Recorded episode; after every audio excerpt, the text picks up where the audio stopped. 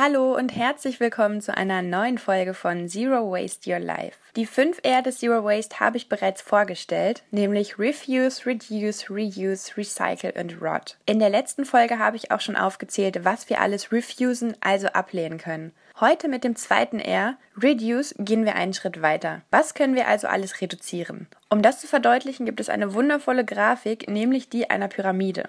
Sie heißt in Anlehnung an den lieben Herrn Maslow Hierarchy of Needs. Auf Deutsch könnte man sagen, dass es um die Pyramide der Beschaffungsnotwendigkeit geht. Der Begriff ist ein bisschen weniger sexy als Hierarchy of Needs. Der Begriff ist tatsächlich auch nur zweitrangig.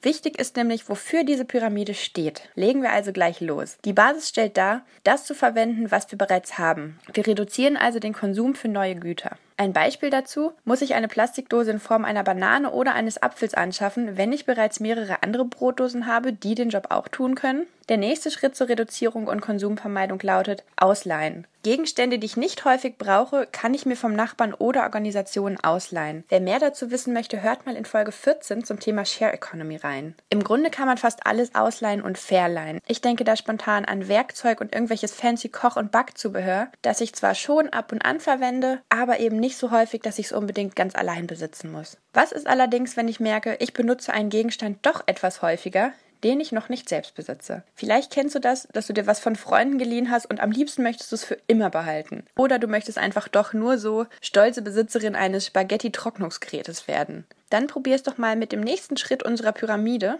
Tauschen. Reduziere den Konsum von Neuwaren, indem du tauscht. Ich tausche beispielsweise regelmäßig Klamotten mit Freundinnen.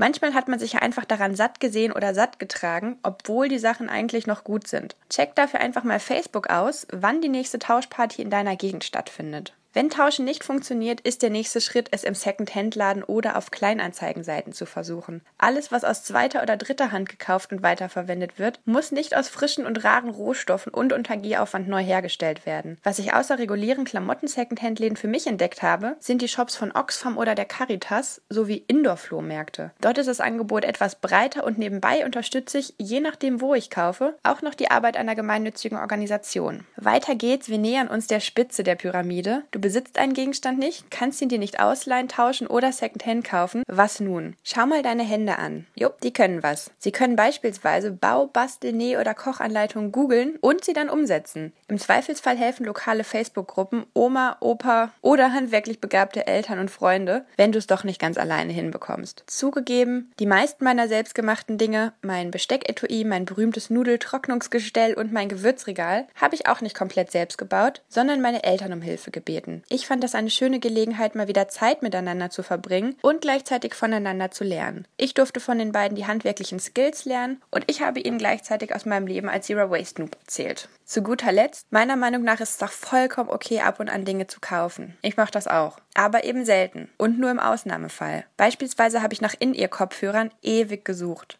Selbst machen ist da auch nicht wirklich drin. Für meine nächste Reise möchte ich aber sehr gern welche haben. Also habe ich mir vergangene Woche ein paar qualitativ hochwertige, fair produzierte Kopfhörer gekauft. Auf die passe ich nun gut auf und pflege sie, sodass sie mir lange erhalten bleiben und sich die Anschaffung entsprechend lohnt. Jetzt interessiert mich, wie stehst du zum Secondhand-Shopping und selber machen? Hast du eine Abneigung? Hast du Tipps? Schreib es mir gerne. Wir hören uns am Montag wieder mit einer neuen Folge zum Thema Reuse und Repair. Bis dahin, hab ein wundervolles Wochenende.